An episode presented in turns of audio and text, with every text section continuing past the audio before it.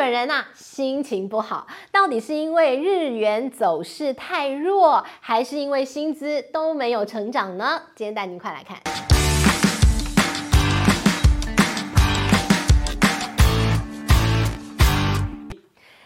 大家好，我是治愈。今天跟大家来聊聊的是一个非常特别的国家，在二零二三年你一定要好好关注它。但是首先，我们先从英国的《金融时报》他们公布了二零二三年的一个世界趋势的预测。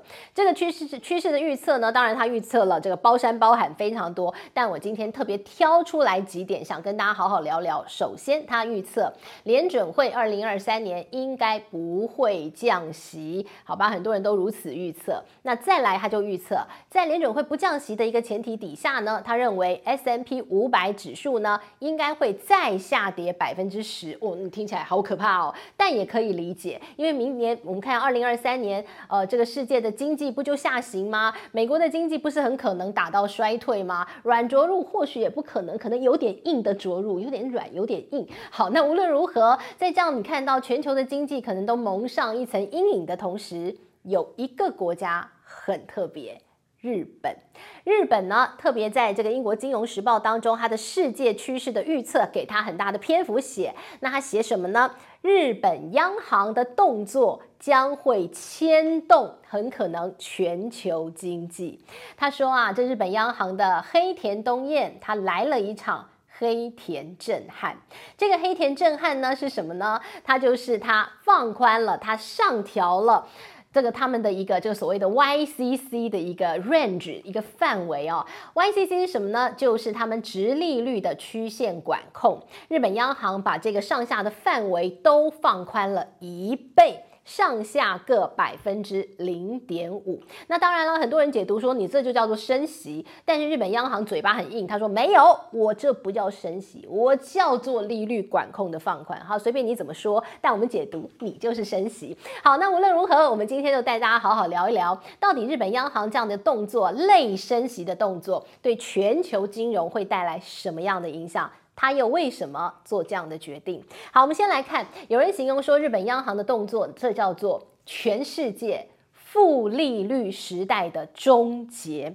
过去这段时间当中，你看到了有很多国家，他们都翻到负利率来刺激经济。好，那当然大家直截了当想到，那就是欧洲国家欧盟喽。那包括了日本，我们看到这叫做负利率的两大国家地区。好了，那。欧洲央行呢，他们老早就翻正了哦，因为呢，他们通膨很严重嘛，所以呢，在过去这段时间，你看到他们不断欧央的升息、升息再升息，所以他们的负利率早就终结了啦，现在已经翻正。二零二二年的一月份，那个时候的欧洲央行呢，你看到它的利率是。负的百分之零点五，但是到了二零二二年的十二月，它已经翻正了，它变成百分之二的一个利率了哦。那只剩下日本，日本还在负利率啊。于是呢，现在日本央行刚说累升息，基本上呢，它的十年期的公债值利率。既然上限放宽到了百分之零点五，那很快时间就逼近百分之零点五哦。现在呢，我们看到这十年期的公债殖利率已经到了接近百分之零点五嘛，那长天期的都翻正了，只剩下大约一年期或者是一年期以下短天期的一个公债殖利率还是负的，其他都已经翻正。这代表什么？最后一个负利率国家。现在也几乎要全面翻正，以后全世界没有便宜钱了，因为日本是最后一个便宜钱的一个来源地，现在呢都要把水龙头关紧了，所以呢这个世界上可能再也没有负利率的便宜钱。你以前说怎么会有人这个脑袋傻到我要去买一个负利率的商品啊？那是因为啊，呃，其实他们有其他办法赚钱，还有就是很多人钱很多，他要 parking 在一一个保险的。一个位置，所以只好就吞了那个负利率。但吞了之后呢，人家说啊，热钱都很聪明，钱很聪明的。你说它停在负利率的一个商品当中，它真的就亏钱吗？我就买公债，我就是借你政府钱，我还付钱。让我把钱借给你，你说这个人是傻了吗？啊，人家自有赚钱的办法。过去的年代，你看到日币呢不断的贬值，所以呢有很多这种世界上大型的对冲基金，聪明钱，他去买这个日本的公债，它是负利率。但是呢，它会从中做价差的操作，所以呢，你买进去负利率，但是呢，当你利率更低的时候，哎呦，我的债券价格就出现了一个这个利差，于是呢，我就可以上下其手，我做这个债券的价格的价差一样赚钱。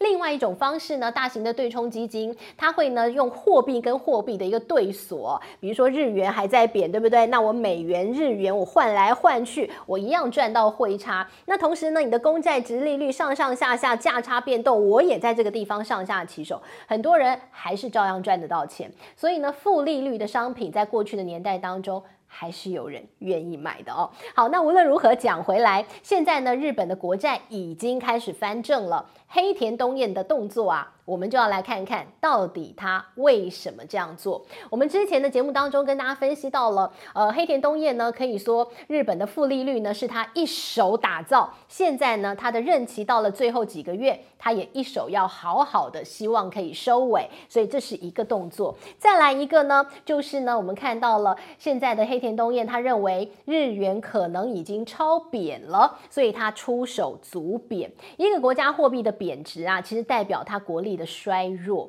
那我们给大家一个数字来看看日本的国力有多衰弱。你知道，全世界有一个 GDP 的一个总额，好，那个总额呢非常非常大嘛，到从一九九零年代开始到现在，全球 GDP 呢它总额成长了。四倍哦，这是很大的涨幅。那你说，如果是一个正常的国家，像日本，大家觉得你啊，已开发国家，全世界第三大经济体，那你的 GDP 要成长吧？诶，对吧？或者是我的占额，我的比例要成长吧？诶，没有诶。我们说从一九九零年哦到现在，全球 GDP 成长了四倍嘛。那你知道日本呢？从当年它占全球 GDP 的百分之十五，掉到今年它只剩下占全球 GDP 的百分之四。总额在成长，但日本的占比在缩小，哇！这一来一往之间，日本的国力啊之衰退。那衰退呢？当然从一个货币贬值看得出来。一个国家货币贬值成这个样子，哎呦喂啊！难怪它综合国力正在衰退当中，不就失落了几十年吗？所以呢，我们看到现在日本的黑田东彦他的一个出手，马上日本开始它的日币开始回升。这个回升呢？应该不能说短期，因为它应该会开始走一个升值的一个开始。好，为什么这样说？呃，日元在这个所谓的类升息动作一出来，它马上止贬了，而且开始反弹了。好，反弹之后会有什么样的效应呢？诶，这就是。不断不断的一个循环效应哦，日本走强了，哎，这个世界上热钱可能会流入日本，那就把日币进一步的再推升。所以呢，现在大家预期黑田东彦这一次的动作只是个开始，接下来你会预期到日本央行可能还会有更多。类升息的动作，所以呢，这个日元可能就会慢慢走强。好了，那为什么日元要让它走强，不能让它超贬呢？那是因为现在呢，美国升息不断暴力升息的状况底下，日元跟美元他们之间的一个十年期公债殖利率的利差越拉越大。为什么这不行呢？我们带您来看一个美国、日本的。之间的公债殖利率的一个利差变化，其实会牵动啊日元跟美元之间的汇率变化，这是有一个联动关系的哦。呃，有个统计是这样哦，呃，日本跟美国之间的十年期公债殖利率，他们如果变化了一百个基点，大概就是四码左右。你知道日元对美元的汇率呢，大约会差到十到十五日元左右哦。所以呢，如果你的利差在更大，大的话，那日元就会更贬值。但刚刚提到了，不能再贬啊！现在日本的综合国力已经贬成这个样子，再贬不得了，所以要出手足贬。那怎么个足贬法呢？就是把这个十年期公债殖利率的利差给缩小。这就是为什么黑田东彦这次呢，看到了他会把那个上限给放宽，就是要让美日之间长天期的十年期的公债殖利率利差要缩小。这才行，不然的话，哇，那事情就很大条。好，那我们再讲回来，为什么呃这个公债值利率很重要呢？因为其实日本啊，它大规模的一个日本的政府公债。都在日本央行的手中，自己发自己买，自己发自己买，跟当初英国的状况很类似哦。好，那如果日币一直贬的话呢，会出现什么样的状况？刚提到日本央行手中大量的日本的政府国债哦，那这个国债比例有多高？你真的难以置信，一半以上都在日本央行的手里。金额总计来到五百五十七兆日元，这是一个很惊人的数字。我们刚刚提到了，如果日元一直贬，利差一直扩大的话，那日币我们看到日本的一个政府公债是会被抛售的哦。那被抛售了之后呢，大量的公债又在日本央行的手中会破产呢。日本央行它的一个账面上。会破产呢，所以呢，这是为什么？另外一个原因，日本央行它的动作要是类升息，它要去阻挡美日之间的利差再度扩大。那我们刚刚提到的这些原因呢，诶，那可能最终的结果，很多人直接想听结论，结论就是日元会开始慢慢走升了哦。那当然呢，我们刚刚看到了有非常多的。